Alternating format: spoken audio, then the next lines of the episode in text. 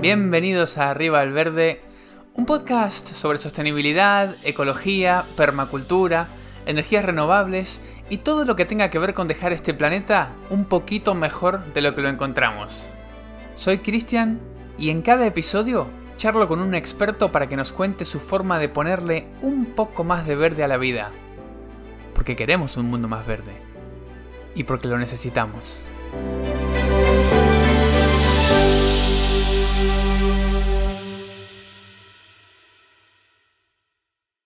Bueno, bienvenidos a otro episodio. Hoy tenemos un invitado de lujo, tenemos a Santi Soto.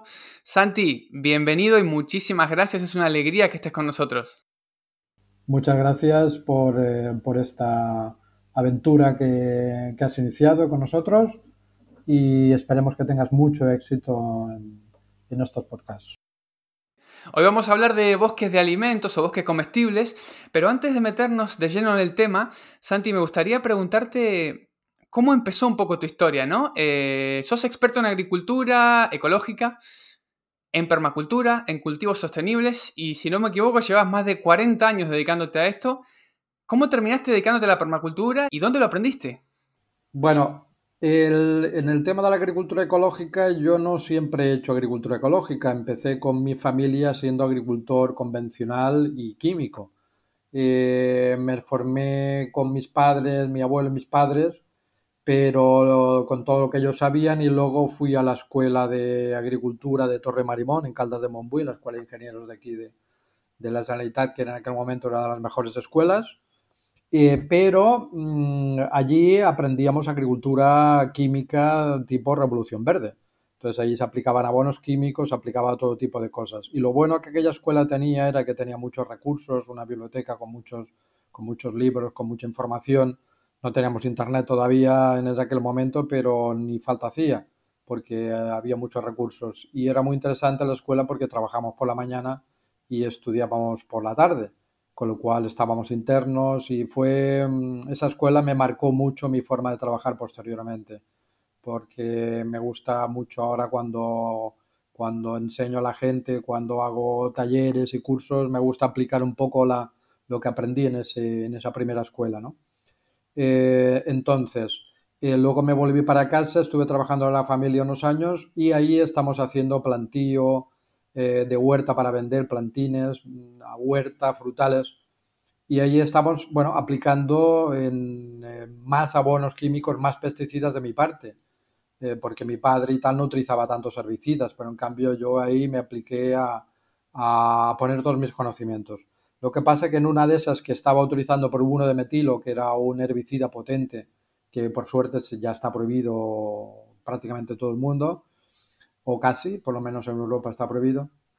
Eh, entonces ese, ese, mm, herbicida era una especie de gas, es una especie es un gas eh, tóxico, cáustico, que quema eh, todas las semillas y entonces no te deja salir nada. Pero la aplicación es, estaba haciendo yo un día una aplicación labrando un trozo, puse un plástico, metí el tubo de gas, lo tapé todo hermético y, apliqué la, abrí la, la, la espita del gas la llave del gas y bueno, mientras estaba quemándose toda la tierra yo pensé, ostra, ¿por qué sale tan bonitas las plantíos luego? Es como si hubiera utilizado un abono y realmente esto es solo un herbicida.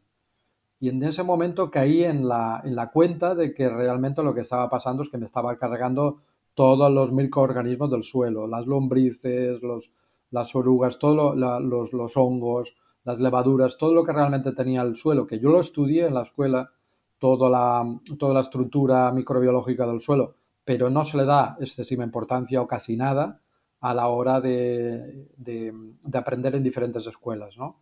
Eh, se, se, aprende cómo está en el suelo, pero luego ya se va directamente a, a qué aplicar para qué plaga o cómo, cómo matar con qué herbicida tal planta.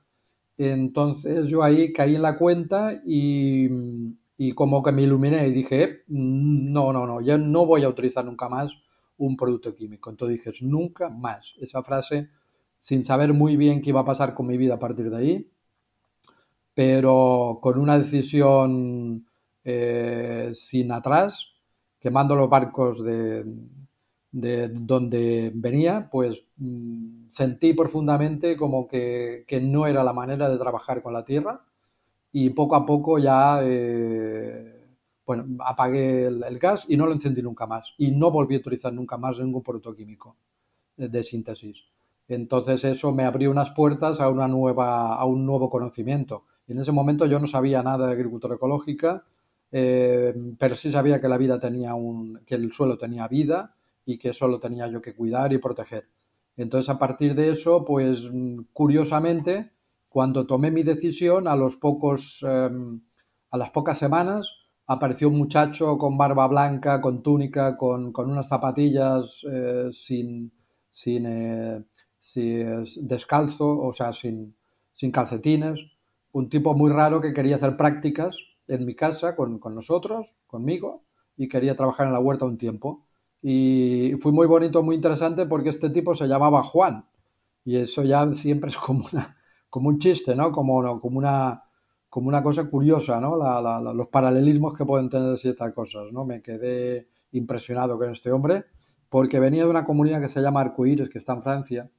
Y entonces, mientras hacíamos prácticas, yo con mis tractores y mis motocultores y tal, un día eh, me dice, oye, si labras tanto vas a matar mucha lombriz. Y yo pensé, le dije, ¿no? En plan, en plan jocoso, en plan broma, le dije, pero ¿tú qué eres? ¿El defensor de las lombrices? ¿Eres el del sindicato defensor de las lombrices o qué no?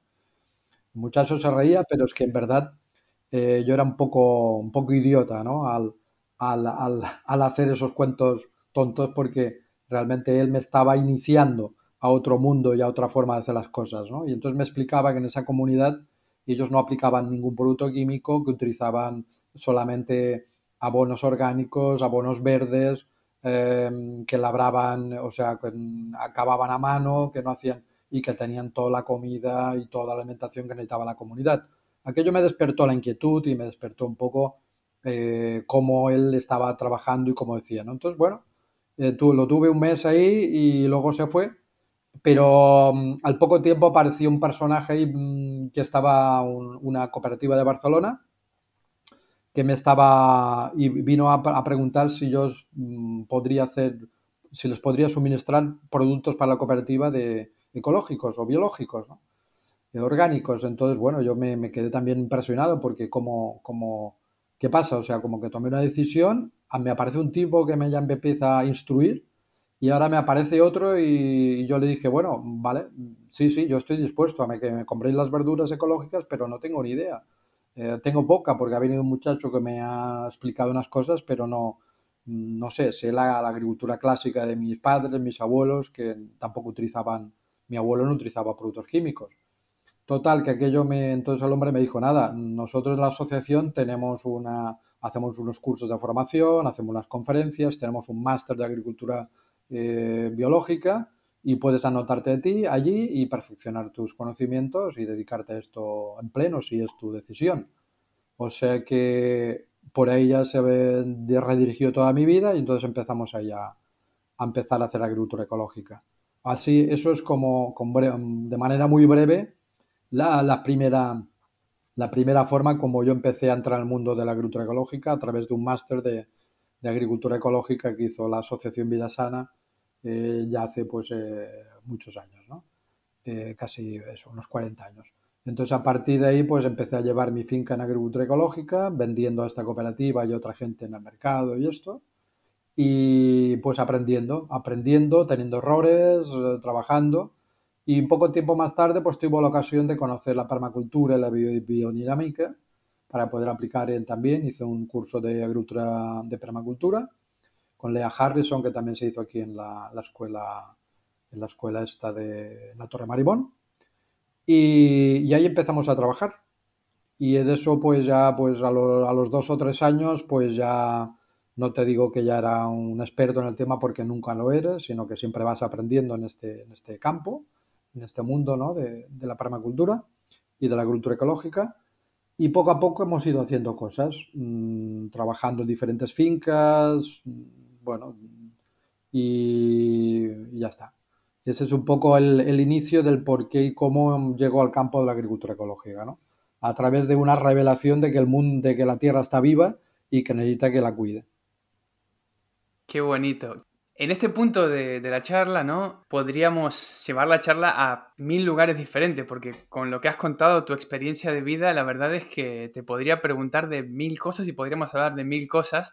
Pero bueno, vamos a elegir una, hemos elegido una para centrarnos hoy. Vamos a hablar de bosques comestibles o bosques de alimentos, que son sinónimos, ¿no, Santi? ¿Son dos formas de llamarlo lo mismo? Sí, el bosque comestible lo que, lo que quiere decir es que es eso, que es el bosque lleno de alimentos y de plantas que tienen utilidades para el ser humano, eh, que, no solamente son comestibles, sino que pueden pues, pues dar fibras o dar, o dar eh, diferentes cosas para, la, para cubrir las necesidades de la comunidad, de la familia. ¿no?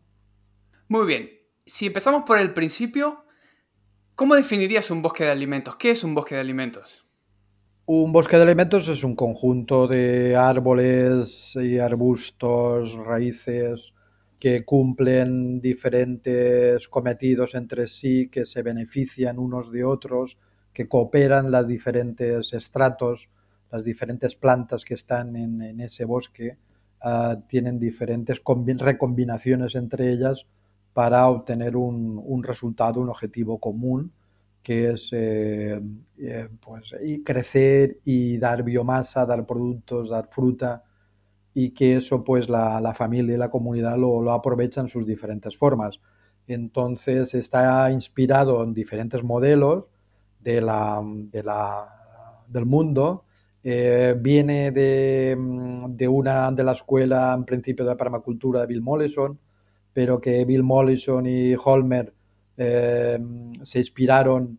Eh, este hombre fue en, Australia, estuvo desarrollando, era un profesor de la Universidad de Tasmania y desarrolló junto con Holmer, que era su discípulo en aquel momento, toda una serie de, de, formas de hacer agricultura de todo el mundo, de las comunidades aborígenes o autóctonas de las zonas, y los, lo, lo, lo unió y el resultado final fue diferentes formas de hacer agricultura y una de ellas era esta, esta especie de, de agroforestería, que sería mezclar cultivos herbáceos, cultivos de raíces con árboles y arbustos, eh, árboles que leguminosos que fertilizan el suelo y generan a través de sus hojas diferentes tipos de biomasa, eh, imitando en mucho a los bosques naturales que en diferentes entornos del mundo. Eh, o sea, como... Y entonces al final lo que pretendemos con esos bosques comestibles es imitar a esos bosques naturales y uno de los modelos más eh, sobresalientes es el bosque maya. El bosque de los mayas, los mayas parece que cultivaban pues eh, rozando la selva, tumbaban los árboles, dejaban la biomasa, sembraban maíz, zapallo, y, judías por otros, ¿no? Y, esa asociación es una asociación muy clásica de todo Centroamérica. Eh, los incas hacían lo mismo, en Perú, entonces eh, empezaban a cultivaban durante un cierto tiempo y después eh, seguían, dejaban crecer o plantaban arbustos comestibles o, o de plantas medicinales y al final iban em, colocando en, el, en, la zona de cultivo diferentes ah, plantas para leña, para madera, para, para, para diferentes usos. Entonces, eh, esa forma de trabajar tradicional de Centroamérica, de los aborígenes de su momento, de, de la prehistoria o historia más moderna, pues es una gran inspiración para ver esos modelos, cómo los podemos aplicar en nuestro contexto, ¿no? Eh, entonces los bosques comestibles pues pueden haber eh, pequeñas unidades de 100 metros que, suman diferentes estratos y normalmente hacemos en los bosques comestibles unos 7 estratos. O sea, un, planta, un gran árbol que puede crecer pues entre 20, 30, 40 metros. En la selva amazónica pueden haber palmas que tengan 100 metros, 80 metros, eh, plantas leguminosas que es un estrato más bajo que cubre y da sombra, que pueden crecer entre 40 y 50 metros. Árboles frutales como aguacates, eh, mangos, luego café, café, papayas, pues crecen a diferentes estratos. Y nos vamos ya al suelo donde crecerá diferentes plantas como la calabaza, que puede ser una trepadora, o el maíz o las papas o los tomates que se pueden estar a nivel, a nivel pues debajo o ya nos, luego nos iríamos pues a raíces como las zanahorias, los nabos o eh, pues eh, diferentes tipos, el yacón, diferentes raíces que crecen también en ese mismo, en ese mismo bosque y gracias a la sombra, la humedad que se genera, la biomasa que cae, pues el, aspecto de este bosque de alimentos mm, recuerda o rememora mm, los bosques que podemos ver por nuestro entorno, con una capa de broce importante, mucha materia orgánica y una asociación importante de entre 100 especies o más. Wow. Bueno, mencionaste ahí un montón de plantas comestibles. ¿Un bosque comestible está compuesto exclusivamente de plantas comestibles o hay también otro tipo de plantas que cumplen otras funciones y que tenemos que meter en nuestro bosque comestible a la hora de diseñarlo? No solamente plantas comestibles, sino plantas que pueden em, colaborar con esos árboles y arbustos comestibles y raíces que mejoran el suelo a través de la cooperación de sus raíces, como son las leguminosas. Ahí entraría las acacias, ahí entraría los alisos, ahí entrarían un montón de plantas que mm, tienen en sus raíces o bien hongos o bien micorrizas, eh, por ejemplo un pino piñonero, eh, aparte de que, da, de que da fruta, pero es más buscado por, los, por las micorrizas, por los hongos que tiene, que les confiere una alta resistencia a la sequía. El aliso también, eh, el, alnus, es una planta que también tiene unas bacterias que se llaman franquia, que aportan una gran resistencia a la sequía y aportan mucho nitrógeno al suelo. Entonces los alisos una planta que es más para sitios un poco más húmedos, pero aporta una cantidad de biomasa porque pierde toda la hoja. Y entonces además las leguminosas, la mayoría de ellas tienen muchísima floración que atraen a los insectos polinizadores, y atraen a las abejas, que con ello aumenta la diversificación, aumenta, digamos, la polinización de los frutos, de los árboles, de los arbustos, de los tomates, todo lo que tenemos ahí metido, ¿no? Además de plantas, ¿solés incorporar otros elementos como por ejemplo setas u hongos o animales o un estanque? Es decir, otras cosas que se integran al bosque de alimentos? Claro que sí, o sea, en el, el diseño es una de las bases importantes en la permacultura.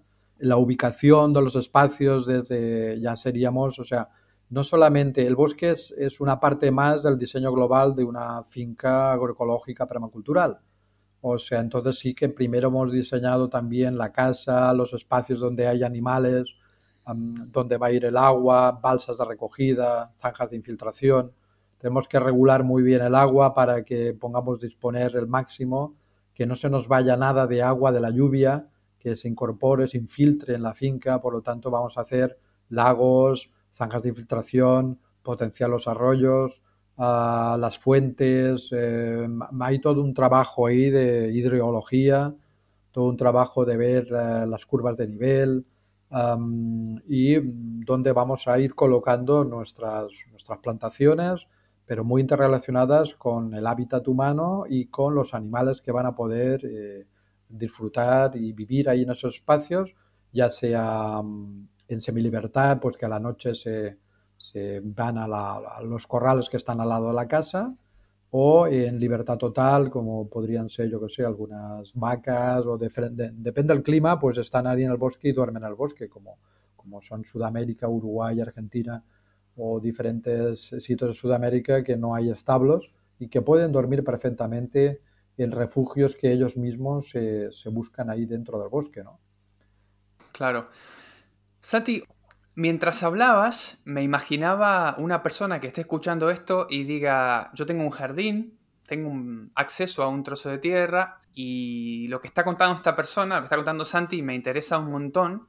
Me gustaría dar un primer paso y comenzar un bosque de alimentos, ¿cuál sería, digamos, el, ABC de un bosque de alimentos para alguien que, empieza de cero, que empieza de, supongamos que tiene césped o tiene nada, un, pedazo de tierra, y dice, bueno, aquí yo quiero que el día de mañana, a medida que pase el tiempo, esto se vaya convirtiendo en un bosque de alimentos que me dé todos esos alimentos que hablabas en diferentes capas, ¿no? Eh, plantas más altas, más bajas, etcétera, y que todas ellas estén produciendo algo para mí, para mi familia. Eh, bueno, todo, todo, esto, el tema de los bosques comestibles, pues es lo que tú dices, se puede aplicar en un pequeño jardín de 100 metros, de 200 metros, de 500, de 2000, y eso es lo que está haciendo muchos eh, alumnos y alumnas y clientas que tenemos con nosotros trabajando, que lo que, lo que hacen es eso, convierto, quiero mi, mi jardín, que hasta ahora compré una casa y son todo plantas ornamentales, que bueno, alguna tiene flor que es linda, pero que me gustaría que además de flor pues me diera fruto, me diera o fuera medicinal o fuera. Entonces hay una reconversión un poco bestia en su momento porque, pues yo qué sé, si tenés un seto de ciprés que lo único que te hace es un cerramiento, una intimidad, pues cómo cambias ese seto a un seto de plantas que pueden tener diferentes funciones. Y entonces ahí sí que tenés que arrancar esas plantas uh, y um, sanear el suelo, eh, sacar raíz y luego volver a incorporar. ¿no? Ahí hay una faena dura y importante en esfuerzo y en economía.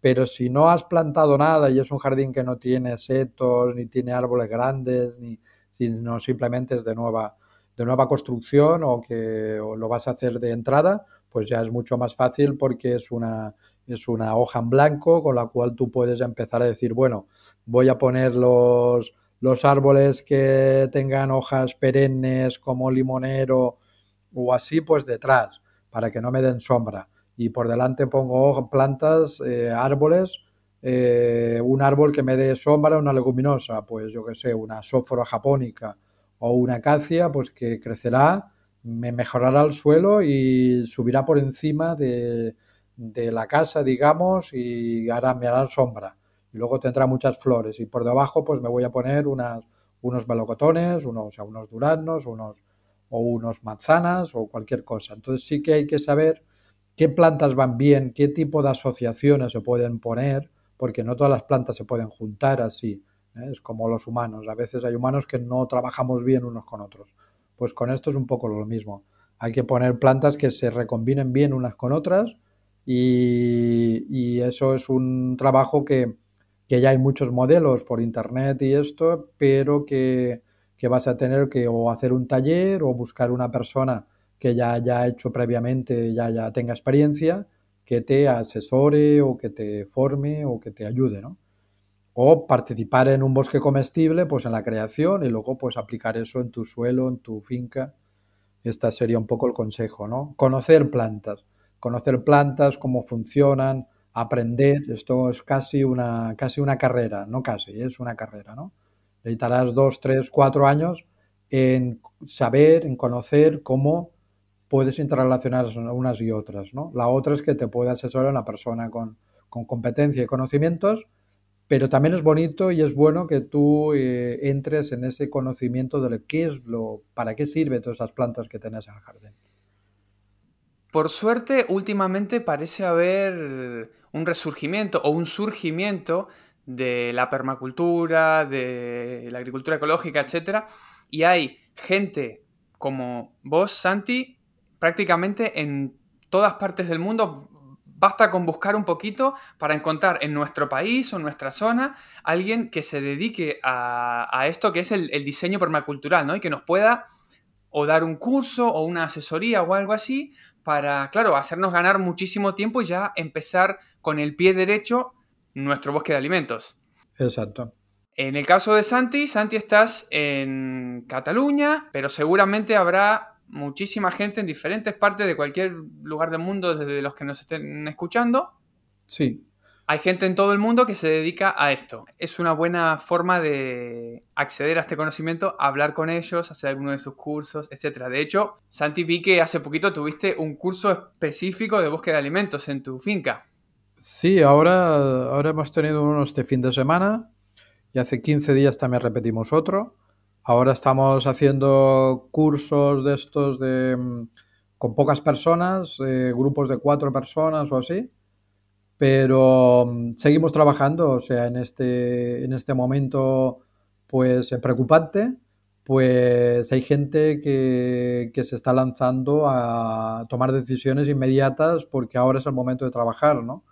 Ahora es el momento de, cambio, de, ya de redefinición y decir, oye, mm, ahora es el momento que tengo que plantar, que tengo que hacer mi bosque, que quiero em, hacer otro tipo de vida, que me he quedado sin trabajo, que, em, que mi familia tenía una finca que no utilizaban, que me voy para allí o que me voy a yo qué sé, a, vivir otra vida que no va a ser más cómoda, en principio, pero la vida relacionada con las plantas, los animales en el campo, pues es em, en principio em, el aire, el trabajo activo, pues te cambia totalmente, ¿no?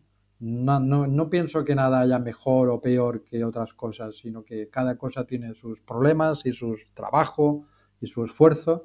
Eh, hacer un bosque comestible y la permacultura no es, no es que no se trabaje, sino que se rediseña una serie de espacios que, poco a poco se van haciendo resilientes, van, van a ser eh, autónomos y, cada vez es como, como poner un dinero en una cuenta bancaria de los de antes que te daba un dinero, ¿no? pero no las de ahora que tienes que pagar, sino de el poner alto esfuerzo en un espacio de tierra y que cada vez va a ir más a, más y cada, cada, vez te va a dar más frutos. Es, una, es un trabajo realmente eh, muy gratificante y muy realizador que además lo puedes complementar con tus, con tus propósitos de vida. Tú puedes ser eh, arquitecto, puedes ser médico, puedes ser lo que tú quieras, pero en tu espacio, vivir en un sitio pues un poco eh, aún cerca de la ciudad, pero en un espacio más natural y que tu espacio sea, sea eso, ¿no? Sea un un bosque de comestible que sacas de tú las máximas cosas para tu familia y que puedes compartir con tu comunidad. Justamente una de las pocas cosas buenas que nos ha traído la pandemia es el avance del teletrabajo y esto posibilita que mucha gente, dependiendo de su trabajo, pero, pero hay mucha gente que puede ahora hacer su trabajo desde casa y eso le permite estar un poco más alejado de la ciudad y de esta manera poder prestarle más atención a las plantas porque tiene más acceso a la tierra que lo, quizás lo que tenía antes, ¿no? O no tiene que viajar tanto para, para ir a su trabajo, etc.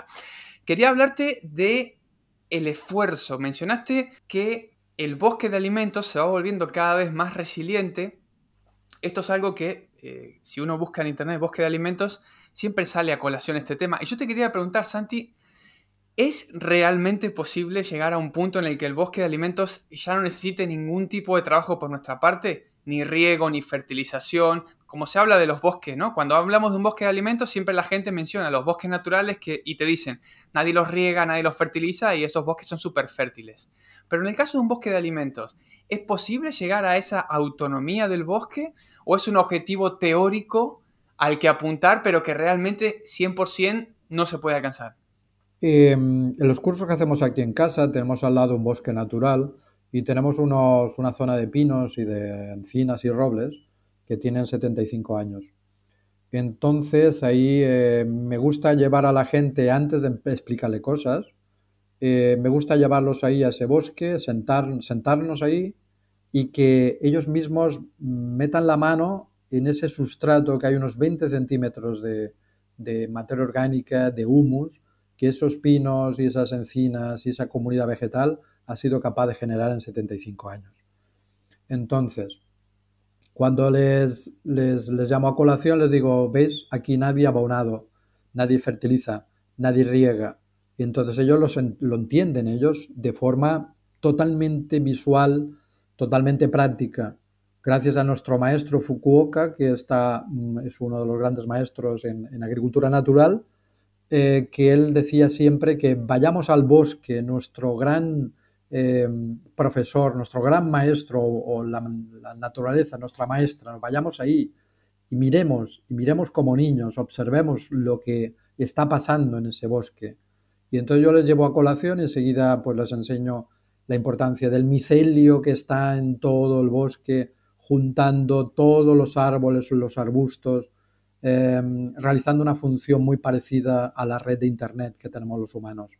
El, el hongo que está debajo de esa capa de materia orgánica y está alimentando, protegiendo, cuidando, cooperando, dando información constante a, todos los árboles y arbustos. Y eso es lo que, la primera parte que les comento. Vamos a crear en nuestro espacio una capa de, humus de 20 centímetros lleno de microorganismos, llenos de levaduras, de hongos, eh, de bacterias beneficiosas, que son las que van a hacer que el agua que quede capturada eh, no, no, se, no se lixivie, no, no se erosíe en el suelo, gracias a esa materia orgánica. Y ahí cuando consigamos esos 20 centímetros o 10 centímetros de esa materia orgánica y haya una cobertura em, de árboles de, suficiente como para que dé 50% de luz, para que el viento se frene, para que el agua no pegue directamente en el suelo desnudo, ahí se habrá conseguido el objetivo que andamos buscando, ¿Cuánto tiempo? 10 años, 15 años a las mejores condiciones si disponemos de agua o llueve. En un subtrópico como es Uruguay o Argentina, en 5 o 6 años tenemos un resultado milagroso. En México, zonas tropicales.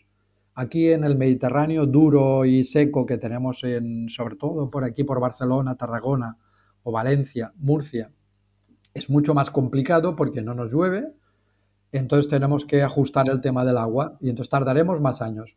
Pero yo ya tengo 63, 63 eh, años. Si hubiera empezado cuando, tendría, cuando tenía 15, pues el bosque estaría ya perfectamente autónomo, ¿sabes?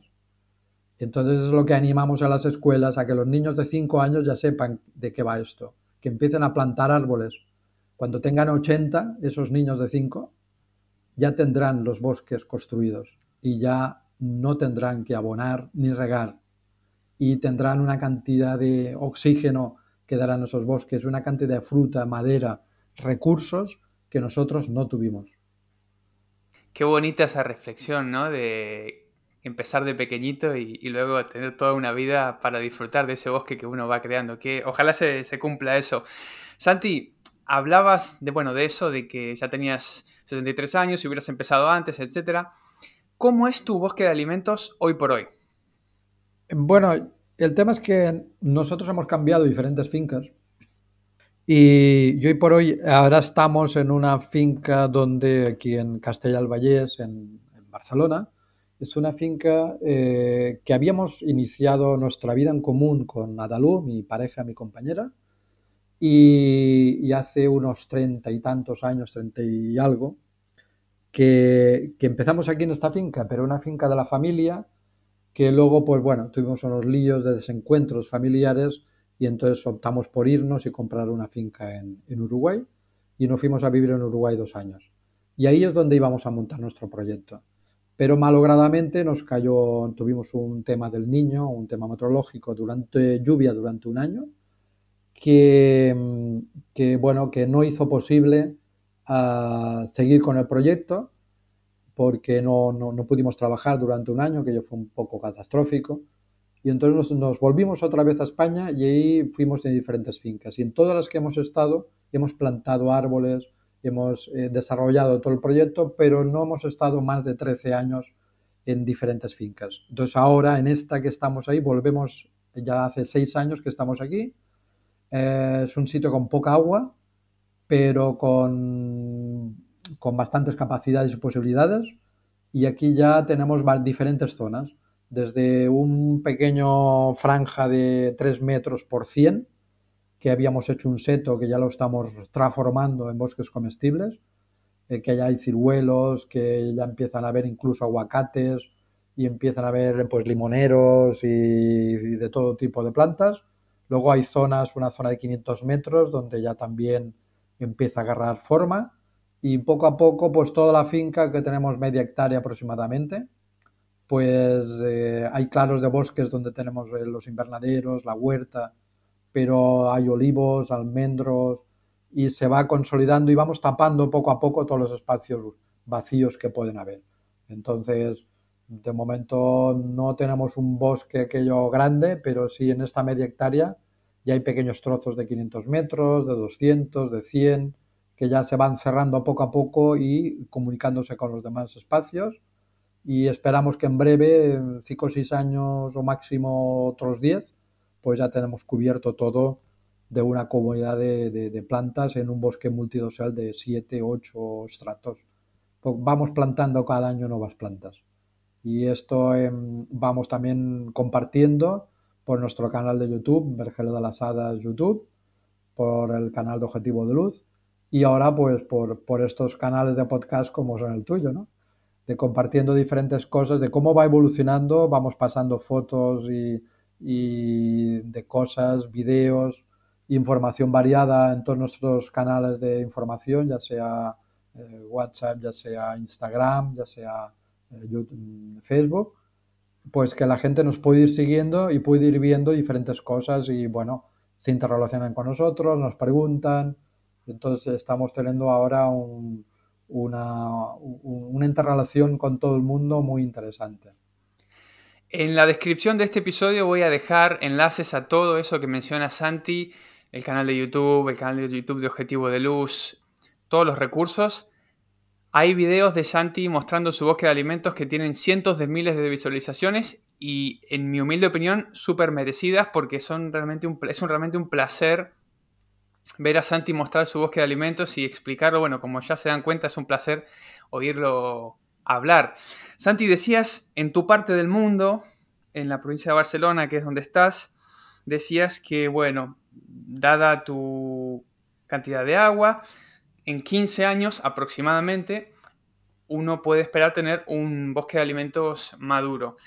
El proceso para una persona que nos está escuchando dice, claro, tengo que esperar 15 años eh, para... Pero bueno, eso es para la maduración, digamos, total, pero ¿cuánto tiempo pasa hasta que uno comienza a cosechar las primeras frutas, las primera, la primera comida en un bosque de alimentos si uno, eh, en tu experiencia, por lo que ves en tus alumnos y lo que te ha pasado personalmente, cuánto tiempo pasa desde que uno planta hasta que uno cosecha y está satisfecho con, lo que cosecha, ¿no? Dice, ah, qué buena cantidad lo que estoy cosechando, o qué bonito lo que estoy cosechando, o qué variedad, en fin. ¿Cuánto hay que esperar para los más impacientes? Eh, como lo vamos haciendo por diferentes etapas, pues lo que la mayoría de personas cuando piensan en un bosque comestible piensan en árboles. Y entonces lo primero que hace casi todo el mundo es llegar a una finca y hace unos agujeros cada 5 o 6 metros y empieza a llenarlo de árboles, de árboles más o menos grandes, que van a tardar entre 4 o 5 años en entrar en producción. Entonces, em, yo recomendaría que empezáramos un poco al revés. Empecemos a sembrar, por ejemplo, pues, eh, pues las partes bajas, empecemos a sembrar eh, fresas, que en unos meses, pues ahora estamos sembrando fresas y en este mismo verano, dos o tres meses ya tienes fresas. Eh, frambuesas, pues también lo mismo. Plantamos unas estacas que, o unas plantas ya grandes y este mismo verano tendremos frambuesas. unos fisalis, en nada, en cuatro meses estamos comiendo fisalis o, yo, ¿por qué no? Hacemos ya la huerta, eh, la parte baja, hacemos patatas, guisantes, habas, eh, que en tres meses estamos cosechando, o zanahorias, tres meses. O sea, eh, unos ramanitos, un mes y medio, dos, dos lechugas, un mes y medio. O sea, quiero decir, no, no es un bosque de árboles el bosque comestible. Es un lugar donde crece todo tipo de plantas en diferentes estratos, herbáceas, eh, de raíces, em, trepadoras, lianas, eh, que pueden ser judías, que pueden ser guisantes, que pueden ser diferentes cosas que ya están trabajando ahí, ¿no? Entonces tú ahí ya le vas metiendo arbustos, vas eh, poniendo árboles y vas plantando diferentes cosas, un poco como lo hacían los mayas. Los mayas em, empezaban desde cero, tumbaban el bosque, dicen algunos que quemaban, yo no estoy tan seguro, pero pone que sí, que quemaban y dejaban el suelo con mucha biomasa y ceniza por todos lados. Ahí empezaban a poner el maíz y ponían las calabazas. Eso en tres meses ya tienes comida. Y mucha comida. Entonces a partir de ahí, pues tumbas las matas de maíz, dejas las, las matas de zapallo y, ahí empiezas a poner ya otros arbustos que te van a dar pues fruta el año que viene. Pero ya tú las plantas anuales ya te van produciendo. Entonces vas plantando apio, que puede ser eh, perenne, coliflores que las cortas y las tienes perennes, coles que pueden ser perennes, acelgas, no las arrancas, vas cortando hojas. Dos, tres meses empiezas a tener diferentes cantidades de cosas que tú ya tienes comida. Pero no podemos pensar solamente en árboles que vamos a tardar entre 4 a 10 años empezar a comer de ese árbol. sino que ya empezamos a comer de la parte herbácea y progresivamente empezaremos a comer de los arbustos, empezaremos a comer de los árboles pequeños y poco a poco de los árboles más lentos, que son los que van a crecer más y los que van a tener, los que vamos a dedicar a madera de aquí 40 años, ¿sabes?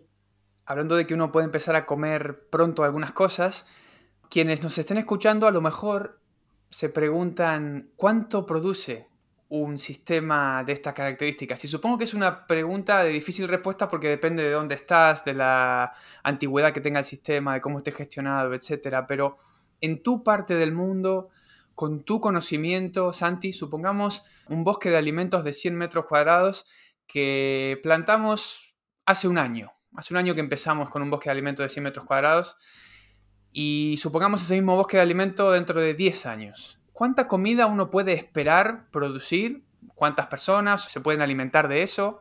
¿Podemos cuantificar un poco cuánto produce un bosque de alimentos? Lo acabas de decir tú, no podemos cuantificar exactamente.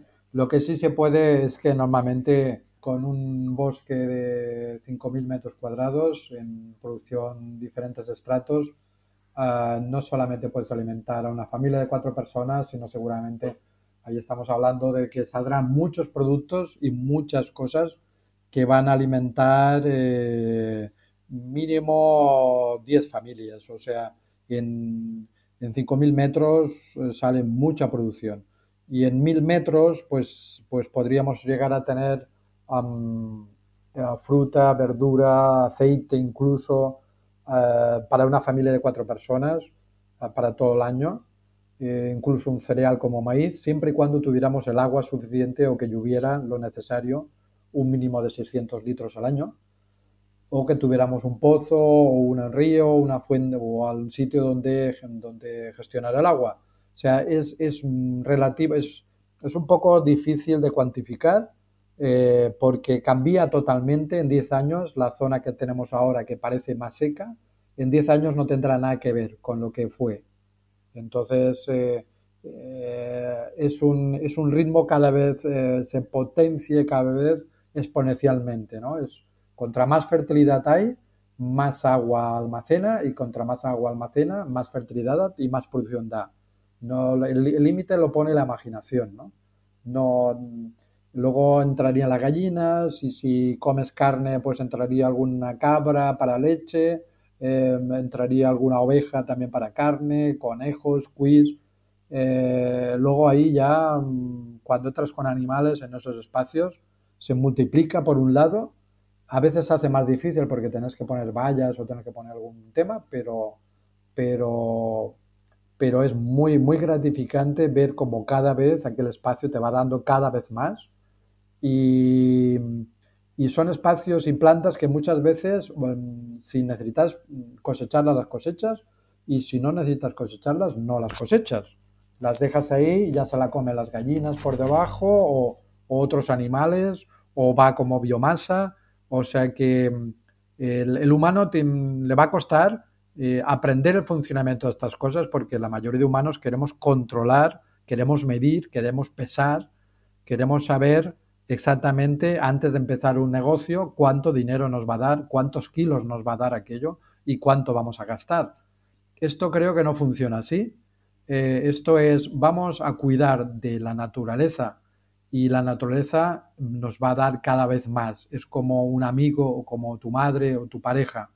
Da, entrégate en alma, dedícate y, aquello a lo que tú estás dedicado te va a dar cada vez más satisfacción, eh, más crecimiento, más aprendizaje y más producto para comer y para medicinas, para, para, para evitar tus enfermedades. O sea que es, un, es una cosa que el encuentro con la naturaleza es, máximo en nuestros espacios, pero que a las personas que, pueden ser muy, em, eh, muy racionalistas a veces les va a costar, ¿no? Porque siempre dices, bueno, pero ¿esto cuánto me va a costar? Poco a poco. Muchas veces si compras todas las plantas te va a costar un dinero, pero si te haces tu vivero de árboles, de arbustos, te haces tus semilleros, eh, poco a poco yo diría que es mejor empezar con un huerto pequeño, empezar a entender qué son los árboles, qué son las plantas, qué relaciones tienen y ahí, ahí estás, ¿no? O sea, el, final sería ese, o sea, eh, cuida, dedícate. Eh, yo vi un libro de un jardinero que se llama Rubio Tudurí, que fue un, gran jardinero de aquí de Barcelona, que hizo todos los jardines, eh, maestro de jardineros, tiene una escuela de jardinería que lleva su nombre, y un libro que tiene que se llama del, del, del Edén, del jardín del Edén al jardín mediterráneo, en el prefacio pone una cosa muy bonita que dice, los humanos hemos venido a la tierra a ser jardineros, a cuidar de la tierra. Qué bonito. wow, es precioso, la verdad. Ya que estamos hablando de esto, te quería preguntar sobre qué beneficios tiene un bosque de alimentos para el resto del mundo, no para nosotros. Porque uno piensa en un bosque de alimentos y de manera egoísta, o al menos a mí me pasa, lo primero que pienso es, bueno, un bosque que me va a dar comida a mí, me va a alimentar a mí con comida de muy buena calidad, la satisfacción que me va a dar a mí trabajar en ese bosque, cosechar esa comida, etc. Pero cultivar nuestra propia comida, y sobre todo de esta manera, tiene otros beneficios, ¿verdad? Beneficios medioambientales. ¿Qué otros beneficios, además de la comida en sí, producen los bosques de alimentos, la agricultura ecológica y este tipo de cosas? Bueno, eh, en, principio ya sabemos la, idea básica de la fijación de carbono.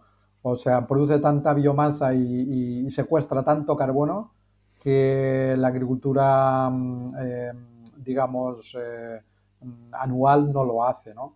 es mucho el carbono el que secuestra este tipo de, de diseños, ¿no? De bosques comestibles pero no solamente eso, sino que no quemamos nada, sino que todo va a parar siempre en forma de, humus y, eso hace un beneficio porque no generamos residuos, digamos, contaminación, ¿no?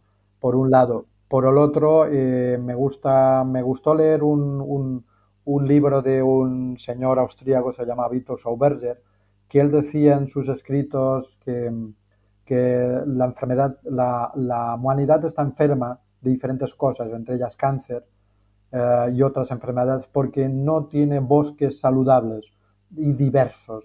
No hay diversidad en nuestros bosques. Un bosque de eucalipto no es un bosque. Un bosque de pinos no es un bosque.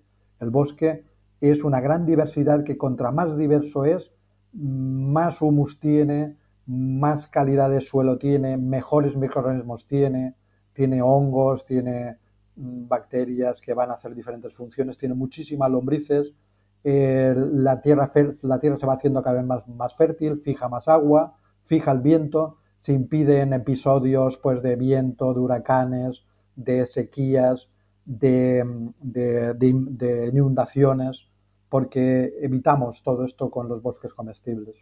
Veces estamos eh, cuidando de la tierra de una manera em, como nunca. Entonces, eso, son, son formas diferentes de entender, es como un salto cuántico de la humanidad, ¿no? Es, es, es volver al paraíso, si, si, existió o si existe en algún lugar, pues es eso, vamos a, a crear el paraíso en la Tierra. Qué bonito. Probablemente alguien de las personas que nos esté escuchando viva en, un piso, en un departamento, en un edificio con un balcón, eh, no tenga acceso a la tierra o, por el momento no lo tenga, quizás más adelante sí. ¿Hay algún principio, alguna técnica, Santi, de los bosques de alimentos que se pueden aplicar a un huerto en macetas o a algo que yo tenga en mi balcón? Sí, el tema de las asociaciones. Por ejemplo, em, en una maceta de, yo qué sé, de medio metro por medio metro, 50 eh, por 50 puedes poner un maíz y puedes poner eh, judías que se suban por el maíz y una calabaza que, sale de la maceta y, va reptando por la terraza, ¿sabes? Se va... Y entonces ahí ya tienes ese modelo maravilloso de, de las asociaciones y tal. Puedes poner un limonero y entonces ya tienes un árbol. O puedes poner también, yo qué sé, algún tipo de, acacia pequeña que la vas podando y entonces te vas creando en diferentes volúmenes de las macetas que puedes poner ahí en, la terraza, porque también contamos con el peso, ¿no? Una preocupación de los, de los arquitectos municipales que estamos poniendo muchas plantas en, nuestros, en nuestras terrazas. Eh, pues llevando el cuidado necesario, pues puedes realmente, yo he visto una terraza de una persona mayor que le metió un palmo de tierra al suelo y plantó patatas, ¿no? eh, encima de la terraza. O sea que eh, se ven aquí en Barcelona muchos mm, áticos con pinos arriba, ¿no? Pues porque no puedes poner un bosque comestible arriba de la terraza si ya está preparado para poner tu pino o, o tenés, hay mucha gente que tiene su piscina encima de la terraza, pues en vez de tener una piscina con lo que pesa una piscina, pues puedes montarte ahí un, un suelo de medio metro, de un metro de tierra y puedes meter ahí lo que quieras, ¿no? Es una, es reverdecer las ciudades es otra gran utopía, otro gran proyecto, por difícil que sea, pues sería una, una buena idea. Reverdecer las ciudades, volverlas a ser más, más eh, ecológicas en la medida de lo posible, con lo que tendrían mucho más oxígeno y se mejoraría la vida en la ciudad y los espacios, sitios vacíos que ya no se puede construir porque la crisis ha llegado un momento en que las construcciones ya no van a ser necesarias o no van a ser posibles, pues en esos espacios vacíos de al lado de tu casa, pues ahí sí que se puede poner árboles y se puede construir ahí bosques urbanos, como los jardines urbanos que estamos disfrutando la gente que vive en la ciudad. Bueno, Santi, hablar contigo es un verdadero placer y estamos llegando al final de, esta entrevista. ¿Hay algo, Santi, que no te haya preguntado y que te parezca importante hablar de este tema o agregar sobre este tema de los bosques comestibles? Creo que lo has preguntado todo y hemos hablado aún de manera eh, por, lateral, pero que hemos hablado de todo.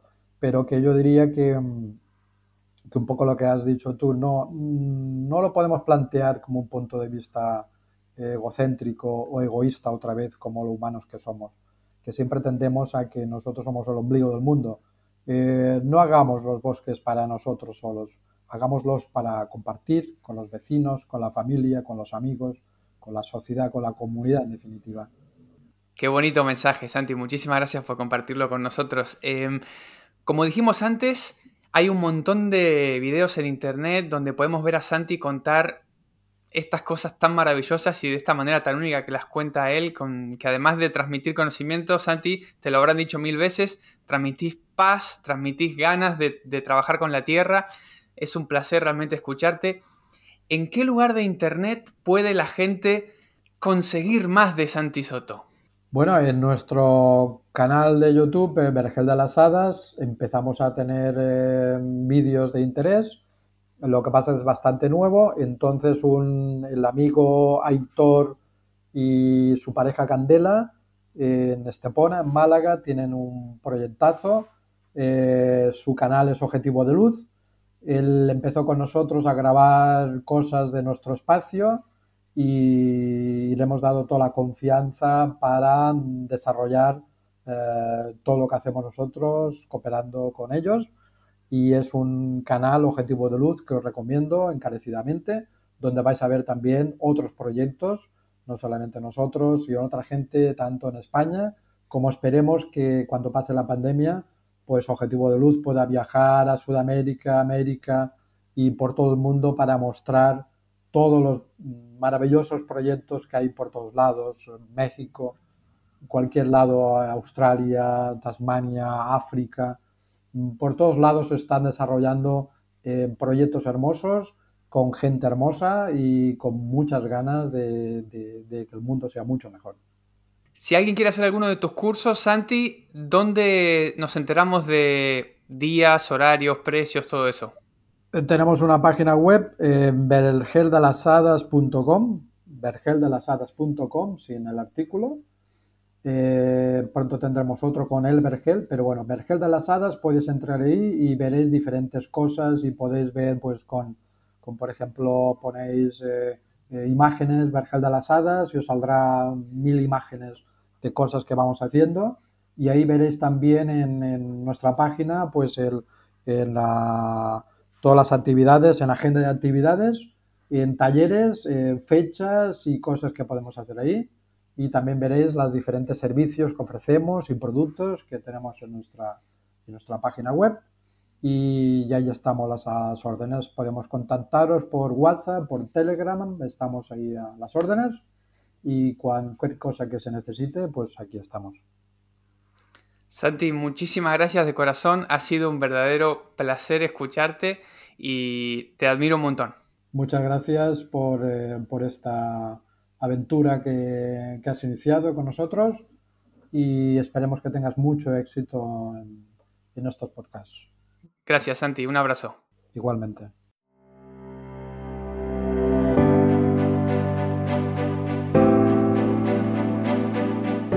Espero que te haya gustado este episodio de Arriba al Verde. Si es así, te invito a que dejes una valoración en la plataforma de la que te lo hayas descargado. Esto me ayuda a que más gente descubra el podcast y también su mensaje. Además, te invito a que visites arribaalverde.com y te suscribas para recibir un correo cada vez que saco un episodio nuevo. Hasta la próxima.